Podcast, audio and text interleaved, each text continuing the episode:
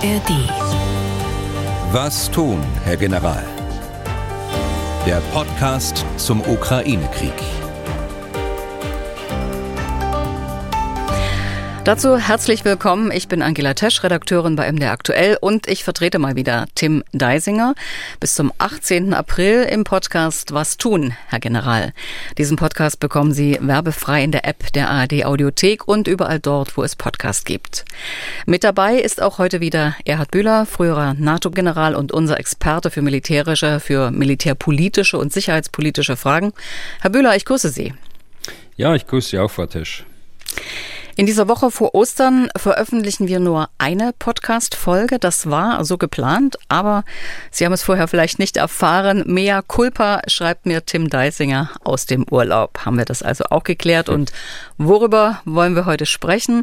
Es geht natürlich um die aktuelle militärische Lage in der Ukraine. Die mediale Berichterstattung in Deutschland, das ist zumindest mein Eindruck, mein Eindruck, konzentriert sich auf Bachmut. Wo wird sonst noch gekämpft, wäre die Frage. Russische Winteroffensive, ukrainische Frühjahrsoffensive. Laufen die schon oder haben die noch gar nicht begonnen? Und Do not mess with NATO. Legt euch nicht mit der NATO an, sagt der US-General Lowe vor einer der größten Luftwaffenübungen seit dem Bestehen der NATO. Die Bundeswehr spielt da eine ganz große Rolle. Wir wollen drüber sprechen, warum und es gibt auch einige Hörerfragen zu beantworten. Herr Bühler, bevor es losgeht, habe ich doch noch eine gute Nachricht. Russland hat zugestimmt, eine Schutzzone rund um das Atomkraftwerk Saporischschja einzurichten. Damit geht die Atomschutzbehörde Rosatom nach eigenen Angaben auf eine, auf eine Initiative von IAEA-Chef Grossi ein. Ist das in Ihren Augen ein kleiner Erfolg, ein großer Erfolg? Wie bewerten Sie diese Ankündigung?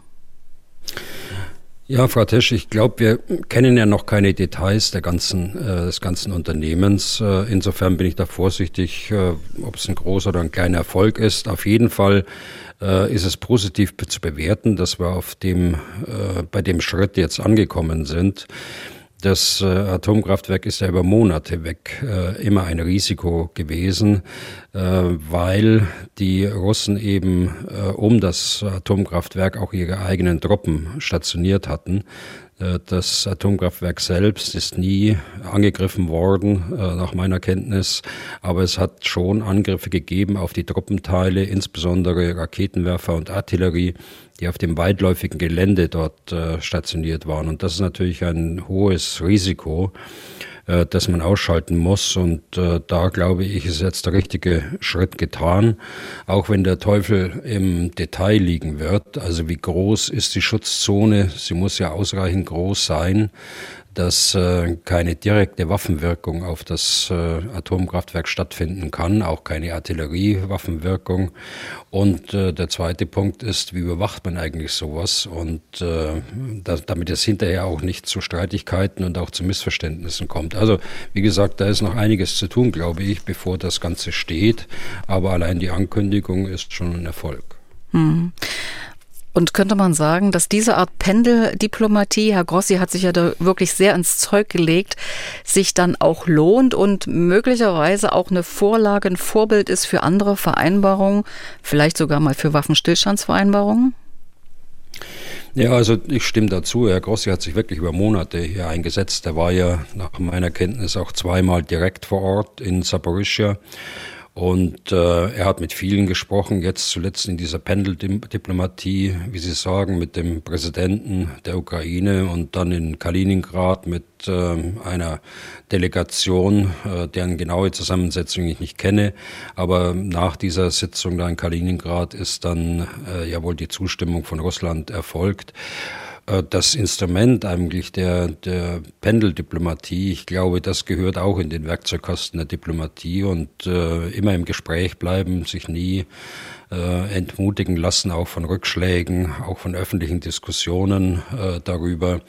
Äh, vertrauliche Gespräche, äh, wo man sich näher kommt und sich auch persönlich dann kennenlernt in all seinen mit all den äh, Argumentationstechniken, die das Gegenüber da anwendet und äh, mit allen Zwängen, unter dem das Gegenüber dann auch äh, steht. Also insgesamt ist das sicher ein, ein Vorbild, wie man zu Vereinbarungen kommen kann, ist aber auch schon angewandt worden, beispielsweise von den Türken und von, der, von den Vereinten Nationen im Rahmen der äh, Getreidelieferungen oder der Ermöglichung der Getreidelieferungen über das Schwarze Meer. Mhm. Dieser Krieg gegen die Ukraine, er dauert inzwischen über 400 Tage. Seit Wochen hat man, zumindest in deutschen Medien, den Eindruck, gekämpft wird, vor allem in und um Bachmut. Die zerstörte Stadt, darüber haben Sie ja auch mit Herrn Deisinger schon oft gesprochen im Podcast, hat für beide Seiten wirklich hohe Symbolkraft. Wie lässt sich denn die aktuelle Lage dort beschreiben momentan? Hm. Also ich glaube, äh, Bachmut hat mehr Symbolkraft äh, für die Russen und das schon seit äh, sieben oder acht Monaten. Hier sind ja mehrfach politische Ziele gesetzt worden, auch Zeitlinien gesetzt worden, bis Bachmut einzunehmen ist. Aber zunehmend galt das auch für die und gilt für die, das für die Ukraine. Zunächst war es ja eigentlich nur ein militärischer Eckpfeiler der Verteidigung im Donbass. Ähm, das hat sich über der, der Zeit dann äh, abgeschwächt, dadurch, dass den Russen gelungen ist, rechts und links von Bachmut äh, äh, anzugreifen. Aber man muss auch sehen, dass äh, es militärisch wichtig war, weil es eben die Möglichkeit gab, den Russen ganz erhebliche Verluste zuzufügen. Und äh, dieser Abwägungsprozess äh, Riskieren der eigenen Truppe und äh, äh, Zufügen von Verlusten auf der russischen Seite. Äh, das hat dann letztlich dazu geführt, dass man äh, in Bachmut geblieben ist, obwohl die Einkreisung gedroht hat und äh, nach wie vor droht. Aber die Vorteile überwogen da ganz offensichtlich aus dem militärischen Kalkül und auch aus dem politischen. Man hört ja auch aus ähm, der ukrainischen Militärführung, es gibt keinen Durchbruch, die Lage sei komplett unter Kontrolle. Da äh, wird sicherlich auch gepokert. Ist das denn aus Ihrer Sicht jetzt nur noch eine Frage von Tagen, von Stunden, dass Bachmut fällt, weil äh, eigentlich ist ja die Einkreisung fast rundherum, Sie haben es selbst gesagt, mhm. ähm, zum Beispiel durch die, die Söldner der Wagner-Truppe. Ja, also äh, es ist richtig, nördlich und südlich äh, sind die Russen an der Stadt vorbeigestoßen und stehen schon Kilometer weit westlicher, als die Stadt eigentlich ist. Also es ist versucht worden, in einer Zangenbewegung die Eingreisung dann äh, zu vervollständigen. Gleichzeitig hat man mit abgesessenen Truppenteilen Bachmut angegriffen und zwar aus dem Osten heraus bis zu dem Flüsschen äh, Bachmutka dann äh, hielt man dort an, an dieser, an dieser Front und ließ die Eingreisungsbewegung erstmal wirken. Und äh, in der Folge hat man dann versucht, auch von Norden und von Süden mit äh, kürzer gestecktem Ziel äh, die Eingreisung der, der Innenstadt von Bachmut äh, vorzunehmen. Das sind äh, in den letzten Tagen und äh, Wochen äh, harte Kämpfe gewesen Straße um Straße, Haus um Haus, also schwere Häuserkämpfe auch. Und äh, es ist gelungen, das Stadtzentrum ganz offensichtlich unter Kontrolle zu nehmen. Äh, Bachmut äh, dürfte ähm, ein Drittel bis zur Hälfte vielleicht äh, von, von russischen Truppenteilen mittlerweile ähm, kontrolliert werden.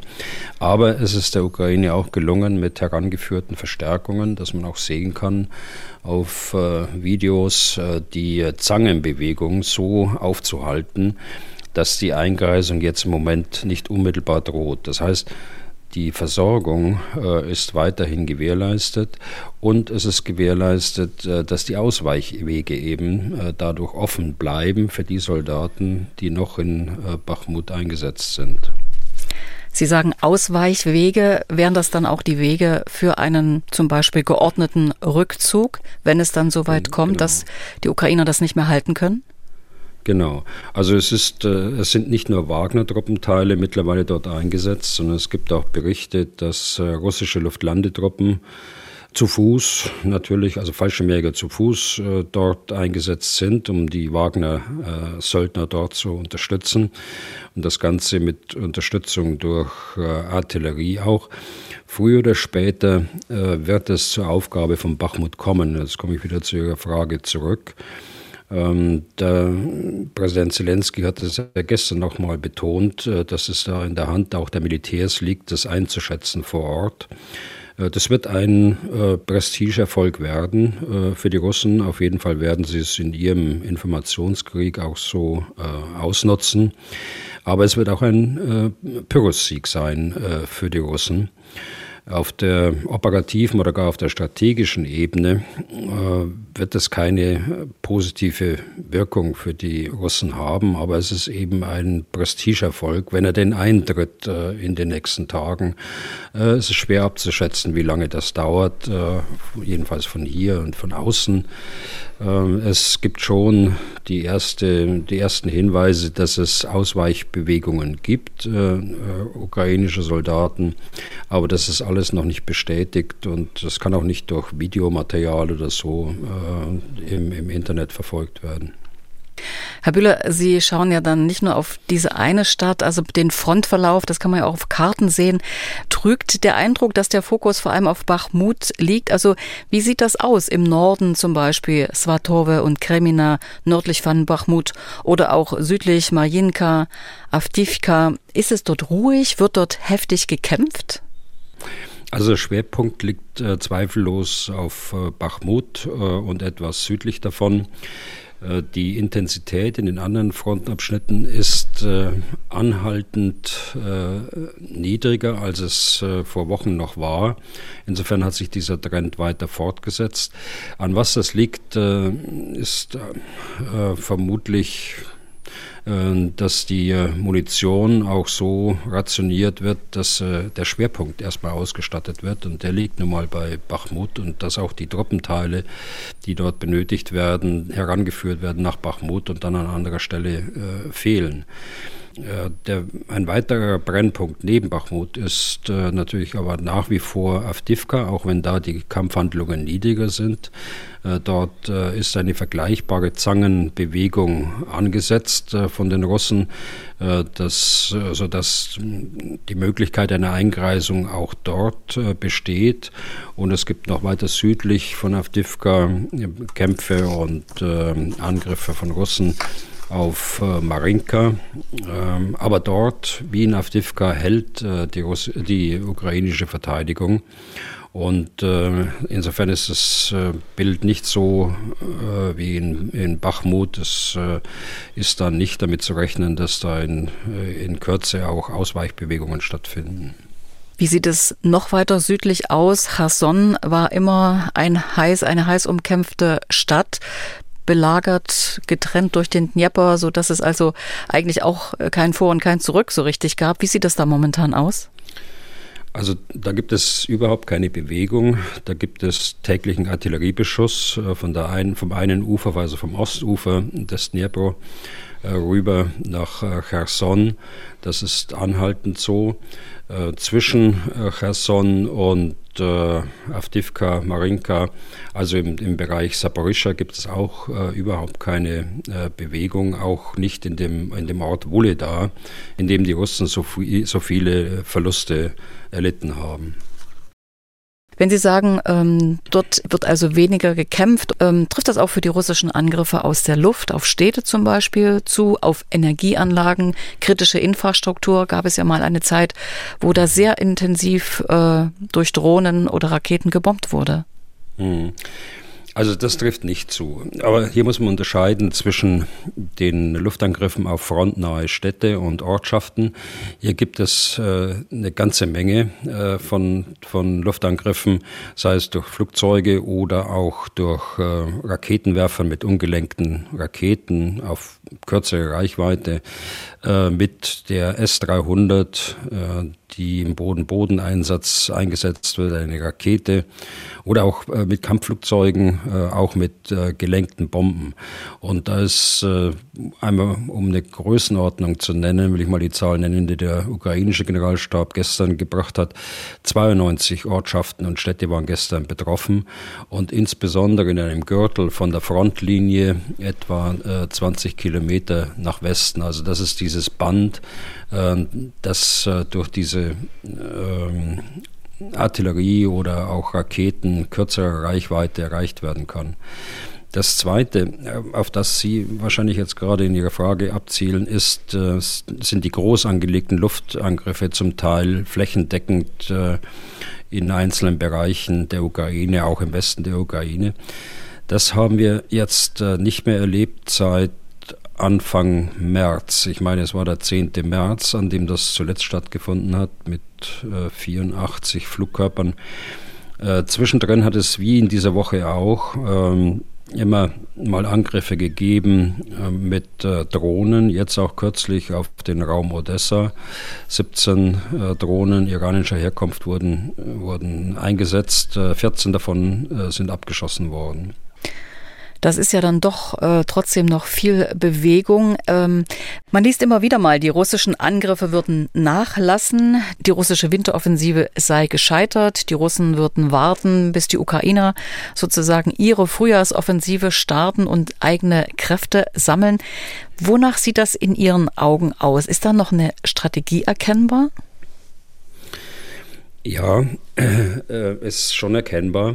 Allerdings muss man sagen, dass äh, seit März eigentlich klar war, dass äh, die Russen lange Zeit brauchen werden, überhaupt eine große Offensive zu starten. Und deshalb habe ich äh, das, was sie in den letzten äh, Wochen gemacht haben, da seit Januar, die als Großoffensive bezeichnet, sondern als äh, Offensivhandlungen taktischer Art, äh, die sie entlang der, der Front, aber insbesondere in den genannten Schwerpunkten äh, gemacht haben. Einfach deshalb, waren sie nicht dazu in der Lage, weil äh, die ganzen Maßnahmen, die im Herbst äh, eingeführt worden sind in Russland, die Teilmobilmachung, äh, das ähm, in Griff kriegen der logistischen Probleme des Nachschubs an Großgerät beispielsweise, die Umstellung auf die Kriegswirtschaft, das hätte mehr Zeit gebraucht, um wirklich dann eine Großoffensive am Boden äh, durchführen zu können.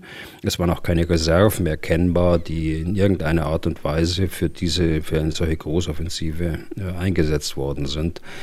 Äh, insofern bin ich etwas vorsichtig mit diesem Begriff äh, äh, dass da eine Offensive gescheitert ist. Äh, möglicherweise war sie gar nicht äh, so beabsichtigt, aber man war sich durchaus im Klaren, dass man das gar nicht erreichen kann mit diesen Kräften nach diesen Niederlagen, nach diesen schweren Niederlagen im Herbst. Aber tatsächlich äh, deutliche Erhöhung der Angriffstätigkeiten mit kurz gesteckten Zielen entlang der Front, wie ich gerade schon sagte, äh, die Ukrainer in einen Abnutzungskrieg äh, verwick äh, verwickeln, die äh, Kräfte der Ukrainer äh, zu binden. das war sicher die Absicht. Und das muss man im Zusammenhang mit den anderen Operationslinien sehen, die ich immer wieder nenne. Und das ist äh, einmal die, die Unterstützung auf dem Westen. Das ist ja das äh, Kraftzentrum eigentlich, äh, von dem Clausewitz auch immer sagt, das Zentrum der Kraftentwicklung.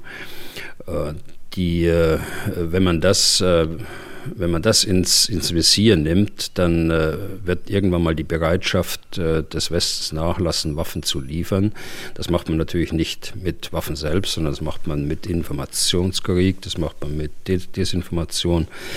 Und die zweite äh, Operationslinie ist die Moral- und Widerstandskraft der Ukraine zu brechen. Das ist der Zweck dieser zweiten Linie und das haben wir ja seit dem 10. Oktober gesehen, äh, wie sie es gemacht haben, mit diesen groß angelegten Luftangriffen auf die, äh, auf die äh, Energieinfrastruktur der Ukraine. Äh, der das Ziel ist nicht erreicht worden, äh, das man damit hatte. Also ganz im Gegenteil. Also von außen sieht es so aus, als ob der Widerstandswille ungebrochen ist in der Ukraine. Das geben jedenfalls auch die, die äh, politischen Stimmen hier, das geben aber auch die Umfragen hier in der Ukraine und das, was man von Korrespondenten aus der Ukraine hört. Also insgesamt äh, steckt da schon eine oder steckt nach wie vor eine Strategie dahinter. Aber das Problem war eben, dass man nach diesen schweren Niederlagen äh, aus dem Stand heraus praktisch äh, gar keine Großoffensive starten konnte. Herr Bühler, welche Rolle spielt die Ausrüstung äh, der russischen Armee, also sozusagen die technische Basis? Da gehen ja die Meinungen auch weit auseinander. Die einen sagen, die russische Armee darf man gar nicht unterschätzen. Es gibt aber andererseits auch Zählungen, Listen, zum Beispiel von einer unabhängigen Website Oryx, wonach die Ausrüstung der Russen, wie Sie schreiben, älter ist als die Eltern der Autoren. Wie sehen Sie es? Ja, also Oryx kann ich nur bestätigen, das ist eine sehr zuverlässige Quelle, die äh, Verluste sehr detailliert dokumentiert und in der Regel unterlegt mit Videomaterial, äh, mit äh, Geodaten, also wo hat es stattgefunden, was ist tatsächlich passiert. Und äh, wenn ich da als Beispiel nehme, äh, die Kampfpanzer, da hat äh, Russland mindestens 1900 äh, Kampfpanzer verloren in diesem ersten äh, Kriegsjahr. Äh, T-72 äh, mit Masse, dann aber auch etwas modernere Typen, äh, T-80 und T-90, auch in dreistelliger Höhe. Und äh, interessant ist auch, dass von diesen 1900 äh, Verlusten über 500 waren, die von den Ukrainern erbeutet worden sind. Das ist eine Panzerflotte, die da jetzt den Ukrainern zur Verfügung steht, äh, die ist größer als das, was die Bundeswehr hat insgesamt als, als Kampfpanzer. Aber man muss das auch ins Verhältnis setzen, deshalb komme ich jetzt zurück zu Ihrer Frage, was hatten denn die Russen vorher, vor Kriegsbeginn? Und äh, da gibt es eine relativ belastbare Zahl, die über die Meldungen auch der Russen äh, an und die verifiziert äh, worden sind, äh, die äh, gemäß dem Wiener Dokument äh, regelmäßig abzugeben sind. In dieser Phase war ja eine Offenheit, eine Transparenz äh, zwischen den, den Staaten hier in Europa und den USA und Russland wie viel hat wer von welchem. Und das durfte auch verifiziert werden. Also Russland hatte 12.000 äh, Panzer vor dem Krieg natürlich äh, in einem Zustand, den wir nicht genau kennen. Die meisten davon sind eingelagert in irgendwelchen Depots und sie haben äh, auch das entsprechende Alter. Sie sind äh, aus den 50er und 60er Jahren. Die Typen sind T-64, vielfach schon eingesetzt worden in der Ukraine von Beginn an. Aber jetzt kommen auch die ersten Bilder von Panzern aus den frühen 60er und 50er Jahren. Äh, T54 beispielsweise, äh, die aufbereitet worden sind, äh, auch in Einrichtungen in Belarus. Hier haben wir ja auch schon berichtet darüber, weil die, die Instandsetzungseinrichtungen in Russland gar nicht ausreichend waren, ganz offensichtlich. Ja, also unterm Strich, die Ausrüstung wird älter im Durchschnitt, aber es äh, macht eben auch die Masse an äh, Ressourcen, die Russland zur Verfügung hat. Und äh, selbst ein alter äh, Kampfpanzer kann richtig eingesetzt auch erheblichen Schaden machen. Also die Abschreckungswirkung von solchen Bildern, wenn Waffensysteme, wenn Panzer über den Roten Platz in Moskau rollen zu russischen Fest- und Feiertagen, das funktioniert dann schon noch. Äh, ja, das, das stimmt. Und äh, da hat, haben wir uns im Westen auch äh, ein Stück weit immer beeindrucken lassen, was dort äh, äh, gezeigt worden ist. Das ist beispielsweise der, der neueste Kampfpanzertyp, der T-14 Armata, der immer wieder gezeigt worden ist. Aber die technischen Probleme, das ist genauso wie bei uns im Westen, die technischen Probleme sind dort über die Jahre hinweg äh, einfach nicht gelöst worden. Man hat sie nicht in, in den Griff bekommen. Und äh, deshalb hat man dieses äh, ehrgeizige Ziel, äh, mehrere tausend von diesen neuen Fahrzeugen äh, zu beschaffen, dann äh, eben nicht verwirklichen können. Und das, äh, der Armata ist auch bisher nicht aufgetaucht in der Ukraine, existiert auch nur in wenigen Stückzahlen in Demonstratoren und, und Testpanzern sodass er äh, operationell dort auf dem Gefechtsfeld gar nicht eingesetzt werden kann. Und ähnliches trifft für andere Typen auch zu. Da gibt es äh, einen, einen Panzer mit einem furchterregenden Namen Terminator, das ist so ein Unterstützungspanzer, äh, der den, den eigentlichen Kampfpanzer schützen soll gegen Infanterie, gegen Hubschrauber, äh, auch äh, schwer bewaffnet mit äh, einer Zwillingskanone 30 Millimeter Panzerabwehrraketen, Granatwerfer. Also im Grunde genommen so ein äh, Puma-Typ, äh, äh, allerdings ohne Infanterie, die hinten auf dem Panzer drauf sitzt, sondern nur mit einer Panzerbesatzung. Ein ähnliches Beispiel gibt es auch bei den, bei den Luftstreitkräften. Äh, die haben ein Flugzeug entwickelt und auch immer wieder gezeigt. Das war auch schon mal in Syrien im Einsatz, ist auch schon mal in der Ukraine gesehen worden. Das ist die SU 57, äh, also fünfte Generation, vergleichbar die Generation des F-35 also von den Amerikanern, die jetzt auch von der Bundeswehr in einer Stückzahl von 35 gekauft werden. Das sind alles ähm, äh, Entwicklungen, die äh, am Grenz, äh, an dem, im Grenzbereich der, des technologisch Machbaren sind. Das ist das eine. Insofern haben sie das gleiche Problem wie wir. Zusätzlich äh, kommen aber da bei den Russen dazu die Verfügbarkeit äh, von Elektronik, die Verfügbarkeit von Chips, elektronischen, Bau, elektronischen Bauelementen und das äh, nicht zuletzt äh, wegen der Sanktionen, aber nicht nur. Das war auch früher schon der Fall. Und der Preis ist natürlich auch ein Stück weit ein Hindernis für so ein Land wie Russland, dessen ähm, äh, Wertschöpfung im Wesentlichen auf Gas und Öl äh, besteht und, und Waffen. Die Ausstattung der ukrainischen Armee, da werden wir gleich drauf kommen, aber ich will mal hier an der Stelle eine Hörerfrage mit einbeziehen, kommt von Marvin Schönfelder. Der bezieht sich auf einen Bericht des Instituts of Study of Wars, wonach eben, sagt er, die Winteroffensive als gescheitert angesehen werde. Da haben Sie ja schon was dazu gesagt.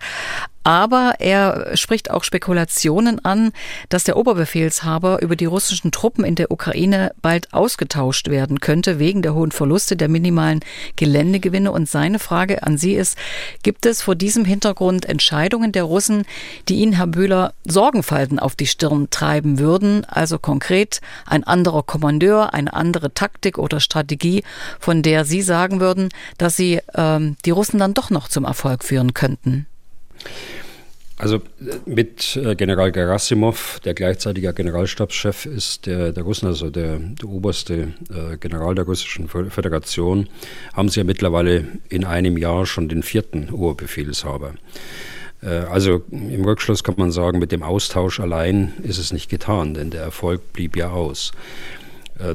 Ich glaube auch, dass äh, die Rolle eines solchen Urbefehlshabers überschätzt wird äh, und auch der Austausch nicht zwingend zu einer Verbesserung äh, führt. Warum ist das so? Militärische Führung ist Teamarbeit und das gilt heute mehr denn je, weil militärische Operationen einfach komplexer geworden sind, weil mehr Fähigkeiten äh, da sind, äh, die man äh, koordinieren und synchronisieren muss. Dafür braucht äh, so ein Oberbefehlshaber ein, ein Hauptquartier, das all diese Fähigkeiten zusammenfassen kann. Das Hauptquartier muss äh, extrem gut trainiert sein, um die gesamte ähm, Feuerkraft oder die gesamten Fähigkeiten äh, zum Einsatz zu bringen, äh, einer, solchen, einer solchen Truppe. Und ähm, da habe ich doch ganz erhebliche Zweifel, dass das so ist. Ähm, auch die Frage der dezentralen Führung äh, bei der, der, russischen Armee ist nicht so, wie sie das heutige Kriegsbild eigentlich erfordert, äh, was wir mit Auftragstaktik äh, auch bezeichnen. Natürlich muss so ein Hauptquartier, das kann nicht selbstständig, kann nicht jede Nische selbstständig arbeiten und das ist es eben, äh, sondern sie müssen koordiniert arbeiten und sie müssen auf eine Zielrichtung, auf die operative Absicht äh, hinarbeiten des äh, Befehlshabers.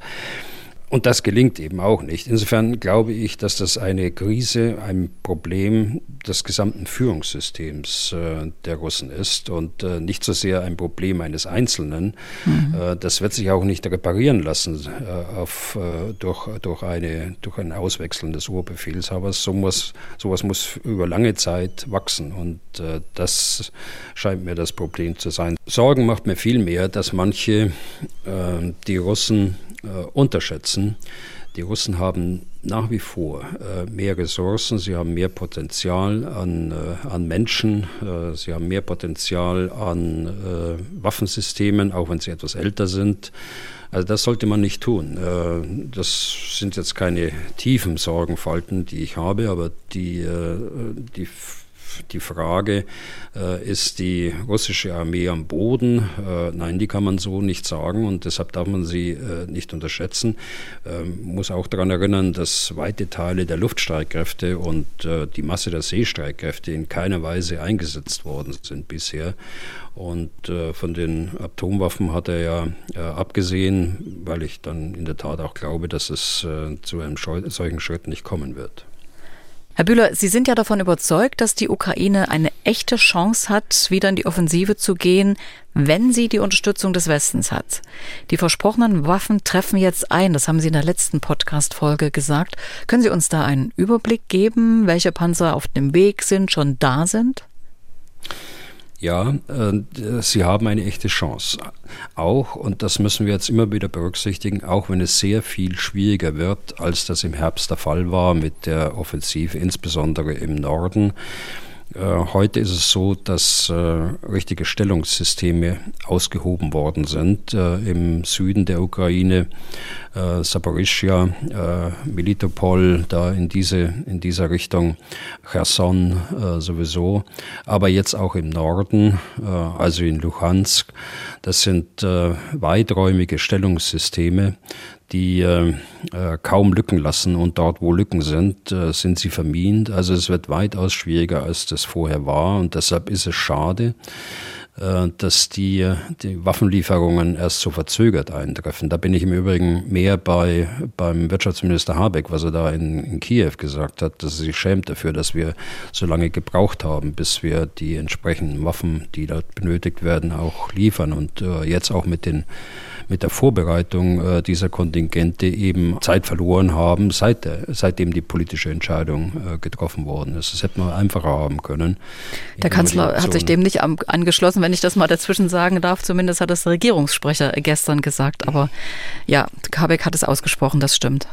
Ja, der Regierungssprecher hat ja gesagt, äh, das Bundeskanzleramt ist weiterhin fest der Auffassung, dass wir genau das Richtige immer zum richtigen Zeitpunkt äh, getan haben. Äh, Zitat Ende. Damit hat er natürlich auch recht und äh, das ist ja ein wohlüberlegtes, äh, eine wohlüberlegte Aussage, glaube ich. Da liegt er natürlich auch richtig. Allerdings sind da eben andere Motive auch dahinter gewesen. Zum Beispiel, dass man weite Teile der, von Teilen der, der Regierungsparteien eben mitnehmen musste die da nicht so schnell zu dem Schluss gekommen sind, äh, dass dort Waffen benötigt werden. Denken Sie an die lange Diskussion, die wir hatten, ob überhaupt Waffen geliefert werden sollen in ein Kriegsgebiet. Dann gab es die Diskussion über offensive, defensive Waffen, über schwere Waffen, leichte Waffen und so weiter. Und da haben wir viel äh, Zeit verloren. Wir hätten damals schon die Panzer, die ja in der Industrie standen, äh, zur Umrüstung freigeben sollen und äh, Optionen schaffen, die man eben äh, dann ziehen kann, wenn es politisch opportun ist. Mhm. Wollen wir nochmal auf die Panzer, die schon da sind oder auf dem Weg sind, zurückkommen? Ja, gern. Ähm, also es ist ja geplant und äh, teilweise sind sie äh, schon da, zwei Leopard-Bataillone aufzustellen. Ähm, ein Bataillon unter Federführung der Polen mit einem äh, Leopard 2A4, Leopard 2A4 und äh, eines äh, unter deutscher Führung mit einem etwas neueren äh, Modell Leopard 2A6. Äh, die, diese Bataillone sind äh, fast vollständig nun in der Ukraine. Nach meiner Kenntnis, es fehlen noch aus dem einen oder anderen Land ein paar. Äh, die Challenger äh, der Briten, die wollen 14 Challenger zur Verfügung stellen. Wie die dann eingegliedert werden, das ist offensichtlich noch nicht ganz klar, aber äh, die sind auch verfügbar. Was noch auf lange Sicht nicht, verfüg nicht verfügbar ist, sind die Leopard 1 Panzer. Dort sollen drei bis vier Bataillone noch aufgestellt werden, aber das wird sicher erst Ende des Jahres, Anfang nächsten Jahres dann auch der Fall sein. Also äh, es ist noch nicht alles da, aber es ist äh, aus deutscher Sicht das geliefert, was wir äh, zugesagt haben. Und das ist eine deutliche Verstärkung mit 18 Leopard 2 Panzern.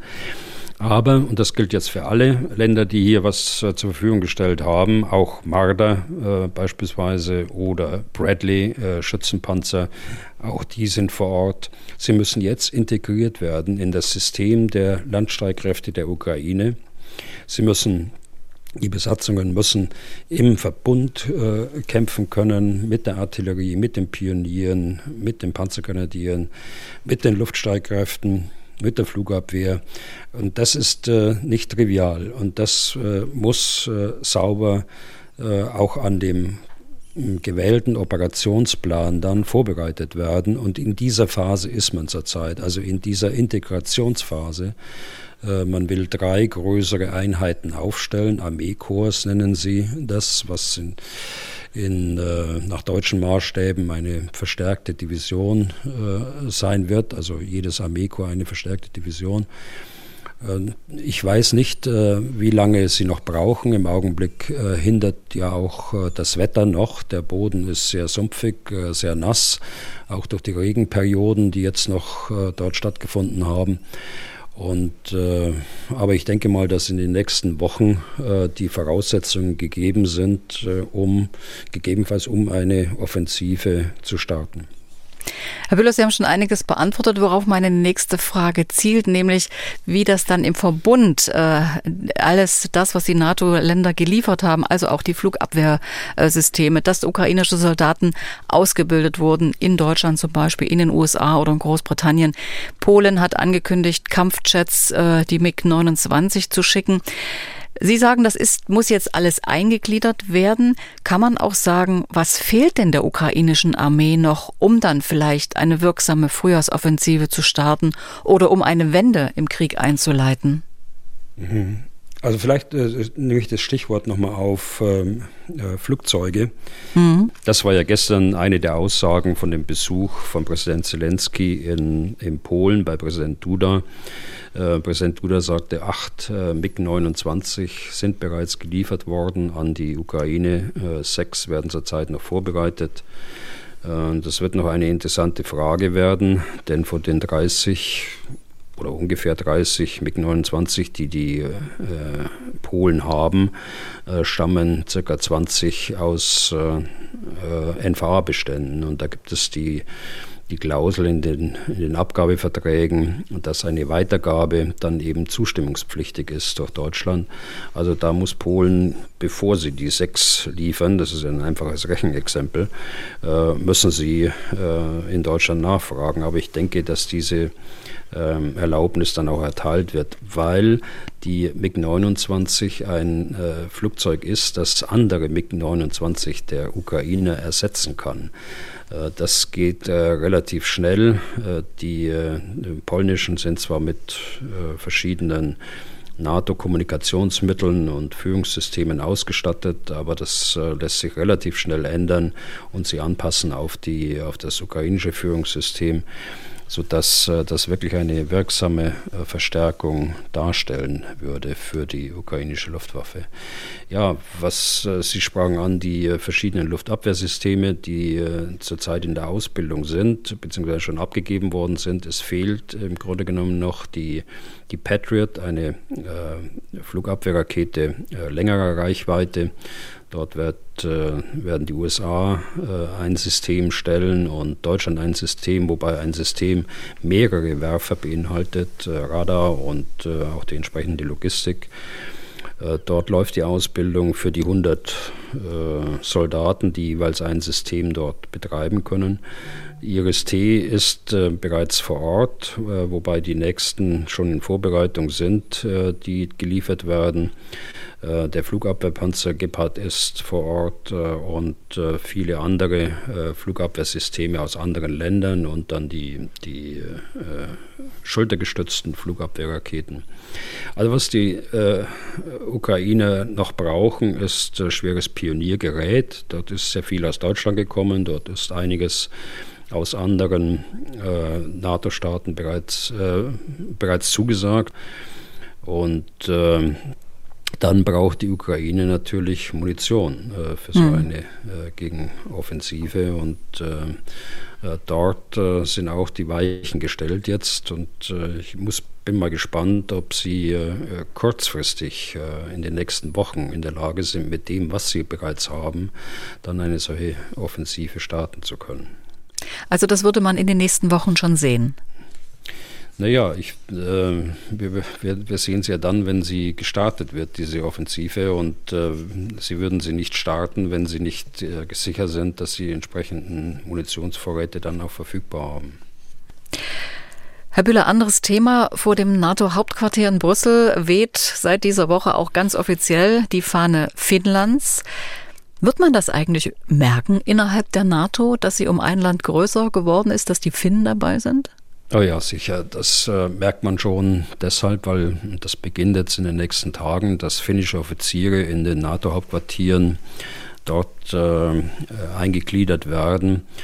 Äh, man merkt es natürlich, wenn Sie jetzt ein ganz anderes Thema äh, auf die Landkarte schauen, geostrategisch ist es ein Riesenvorteil für die NATO. Das heißt, äh, auch Verteidigungspläne für das Baltikum werden sehr stark erleichtert. Und die Wirkung ist natürlich jetzt auch, dass die Verteidigungspläne angepasst werden. Die andere Frage ist die Fähigkeiten, die die Finnen mitbringen. Sie bringen äh, zwar kleine Streitkräfte mit 25.000 Soldaten, aber sie bringen auch 900 äh, Reservisten mit rein, was bemerkenswert ist wie, äh, für so ein Volk äh, wie die Finnen mit 5 Millionen, glaube ich, insgesamt. Durchaus moderne Streitkräfte, die noch moderner werden mit dem, was sie jetzt bestellt haben. Auch den F-35 gehört dazu mit 60 Systemen. Also äh, das wird man ganz sicher merken. Das wird man auch im Übungsbetrieb merken, in den Übungsszenarien im Übrigen auch, äh, die ja nun äh, dann Finnland als NATO-Land reflektieren müssen. Also da gibt es ganz handgreifliche Dinge, die jeder Soldat, der in der Kommandostruktur eingesetzt ist, sofort mitbekommen wird. Man hat ja den Eindruck, dass das Gefüge der NATO sich durch den Krieg vielleicht doch sehr verändert hat, mehr nach Osten ausgerichtet hat. Ist das so? Also hat Polen zum Beispiel äh, viel mehr Einfluss, die sich ja ähm, gerne als engster Partner, als Anwalt äh, der ukrainischen Interessen geben?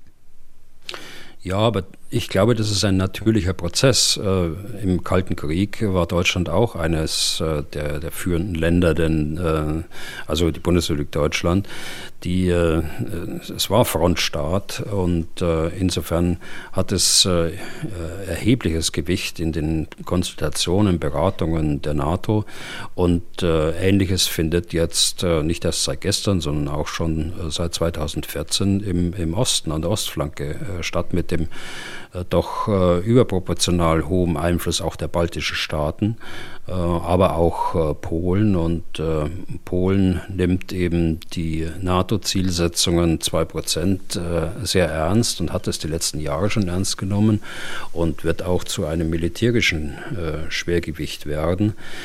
Und äh, von daher ist es ein ganz natürlicher Prozess, der darauf hinläuft, dass äh, an den Polen äh, nichts vorbeigehen wird. Unabhängig jetzt mal von politischen Wertungen, die Sie jetzt haben da anklingen lassen, die ich auch schon gemacht habe hier im, im, Podcast. Aber nur die, wenn man sich nur die Fakten anschaut, wird es so sein, dass es nicht mehr hm, deutsch-französisch dominiertes Europa gibt, äh, also ich spreche jetzt von EU-Europa, mhm. Äh, sondern dass da Polen wie auch äh, Italien und Spanien als die nächstgrößeren durchaus dazugehören. Sie sagen Schwergewicht Polen. Also das heißt aber nicht, äh, dass äh, Deutschland ein Leichtgewicht ist, äh, sondern Deutschland hat starke Streitkräfte, aber wir müssen unsere Zusagen der NATO gegenüber einhalten. Wir haben viel zu lange rumdiskutiert um das 2-Prozent-Ziel, das wir alle beschlossen haben. Und das kommt natürlich bei den Bündnispartnern nicht an. Wenn man solche Zielsätze, die, Zielsetzungen, denen man zugestimmt hat, wenn man sie dann nicht umsetzt. Herr Bühler, lassen Sie uns zum Schluss noch über ein großes Luftwaffenmanöver der NATO sprechen. Das ist in dieser Woche offiziell angekündigt worden und das soll aus Sicht der NATO die Größe und die Stärke der Allianz unter Beweis stellen. Heißt, Air Defender 2023 im Juni, 12. bis 23. Juni. Und vor allem im Norden und Westen Deutschlands wird es man es wahrscheinlich nicht überhören können, denn diese großen Übungen, die finden in Deutschland statt und das Manöver wird von deutschen Kräften angeführt. Gab es das schon mal, Herr Bühler? Ja, das gab es natürlich schon. Äh, Gerade im Kalten Krieg gab es große äh, Manöver der Luftstreitkräfte äh, und insofern ist das nichts Neues. Äh, was neu ist, äh, tatsächlich ist, dass Flugzeuge der USA immerhin die Hälfte der 200 Flugzeuge, die dort teilnehmen, nach Europa verlegt werden. Äh, das ist deshalb neu, weil man das früher nicht brauchte, weil früher waren die äh, amerikanischen Flugzeuge waren hier. Sie hatten ja selbst in Deutschland mehrere Flugplätze. Heute ist äh, einer übrig für Kampfflugzeuge, das ist Spangdahlem. Also was gemacht wird, ist, man verlegt äh, Kräfte aus USA nach Deutschland. 200 Flugzeuge oder 200 äh, plus, 220 ist die andere Zahl, die ich gelesen habe. Äh, das äh, klingt erstmal sehr viel, aber wenn Sie die Zahl von, von Flugbewegungen in Deutschland insgesamt, also zivil und militärisch anschauen, dann haben wir pro Tag äh, über 8000 äh, Flugbewegungen in Deutschland. Also das relativiert vieles. Aber es ist äh, auch so, dass äh, die sieben NATO-Staaten, die ja bei, der, bei dem Manöver mit beteiligt sind, auch ähm, Zeitfenster brauchen, äh, also Übungsräume brauchen, äh, um ihre Luftöbungen dort äh, durchführen zu können. Das wird so sein. Also insofern wird schon der zivile Luftverkehr ein ein Stück weit eingeschränkt werden. Aber wesentliche Teile, das muss man auch wissen, der Übung finden über der Nordsee statt. In Deutschland gibt es drei Räume. Das ist äh, in Nordwestdeutschland äh, die Küste äh, Niedersachsen bis Schleswig-Holstein hoch, dann im Süden von Rheinland-Pfalz und Korridor Richtung Bayern, Richtung des Flugplatzes Lechfeld. Und dann gibt es einen Korridor im im Osten etwa äh, von Rügen beginnend äh, ostwärts an, an Berlin vorbei äh, Richtung Sachsen. Aber das sind Flugbeschränkungen von zwei Stunden bis drei Stunden. In diesen Zeiten findet dort Übungsbetrieb statt. Übungsbetrieb findet nicht statt während der Nacht und Übungsbetrieb findet auch nicht am Wochenende statt. Ich sage das deshalb so pointiert, weil die Überschriften ja schon erschlagend sind, ja. Glaube ich. Und äh, da muss man das alles ein bisschen äh, relativieren, denke ich. Die Zivilgesellschaft fürchtet sozusagen sehr viel Fluglärm und eben auch Einf Eingriffe in den Flugverkehr.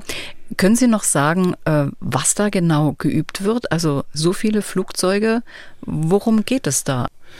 Naja, es, ich kenne jetzt nicht, das hat man äh, nicht veröffentlicht, die Übungsziele im Einzelnen, aber das erste Übungsziel liegt ja auf der Hand. Es geht um die Verlegung von Flugzeugen, insbesondere auch mit ihrer Bodentechnik. Es geht um äh, die Erfahrungen, die die äh, Amerikaner machen müssen, die amerikanischen Luftfahrzeugbesatzungen äh, mit dem europäischen Luftraum, mit den Besonderheiten des europäischen Luftraums, auch mit der Bodeninfrastruktur auf den Flugplätzen, auf denen sie eingesetzt werden. Also es sind militärische äh, Flugplätze gemeint damit. Äh, dann äh, wird äh, ganz sicher geübt die Unterstützung von Kampfflugzeugen durch äh, Tanker. Äh, ein Kampfflugzeug kann ja nicht unbeschränkt in der Luft bleiben, auch gar nicht so lange, sondern es muss dann getankt, betankt werden in der Luft. Auch das wird ein Ziel sein. Äh, es wird ein Ziel sein, dass man äh, Flugzeuge auf anderen Plätzen äh, stationiert. Ich habe gelesen, dass Kampfflugzeuge auch in Hohn in Schleswig-Holstein temporär stationiert werden sollen. Dort ist natürlich eine andere Bodentechnik da, die auf Transportflugzeuge ausgerichtet ist. Ähm, aber äh, Kampfflugzeuge müssen, die als, müssen das als äh, Ausweichflugplatz auch mal akzeptieren. Das heißt, es muss Technik vorausstationiert werden, mit Transportflugzeugen hingebracht werden. Also diese Art von, von Verlegeübung, das ist der Kern. Und äh, äh kann mir durchaus vorstellen, dass es auch Luftkampfübungen gibt. Das, da gibt es ja speziell ausgewiesene Gebiete äh, über, der, über der Nordsee, äh, die dafür genutzt werden. Also es wird hörbar sein, aber bei weitem nicht so, wie jetzt die Schlagzeilen dort vermuten lassen. Man wird sicherlich auch in Moskau genau hinhören, was da geplant ist. In meinen Ohren hört sich das schon nach einer Drohkulisse an, nach Abschreckung an die Adresse Russlands. Ähm, der US-General Lowe, Direktor der für die Übung zuständigen Nationalgarde, hat die Botschaft so formuliert, Do not mess with NATO, legt euch nicht mit der NATO an. Ich habe es eingangs schon gesagt. Wie sehen Sie das? Ist das wirklich ein solches Manöver hilfreich in der momentanen Kriegssituation? Ja, es ist schon hilfreich und äh, ein Aspekt äh, ist natürlich die Abschreckung, äh, die damit erzielt wird. Neben den mehr militärtechnischen äh, Zielen, die, die, die, ich gerade beschrieben habe, ist natürlich der politische Aspekt äh, der Abschreckung. Die, äh, man muss wissen auf der Seite von Russland, die NATO ist nicht nur ein Papiertiger, sondern die NATO hat Luftstreitkräfte, die gemeinsam operieren können, die die entsprechende Interoperabilität haben und das auch äh, üben und auch zeigen. Aber auf der anderen Seite, und da haben Sie schon recht, solche, solche Aussagen, die klingen manchmal etwas äh, überzogen. Nun muss man auch äh, berücksichtigen, wie das im Amerikanischen üblich ist. Da wird dann deutlicher gesprochen. Ähm, aber es ist schon richtig, man darf sich auch und die eigene Bevölkerung nicht selbst abschrecken. Äh, auch das gehört dazu. Da hat der deutsche Inspekteur äh, der Luftwaffe weitaus äh, zurückhaltender und äh, an Fakten orientiert, glaube ich, äh, äh, gesprochen als das ja. von dem amerikanischen Kollegen gemacht wurde. Das stimmt. Das die Vorstellung war offenbar in Washington. Wir haben es durch unseren äh, Korrespondenten auch gehört.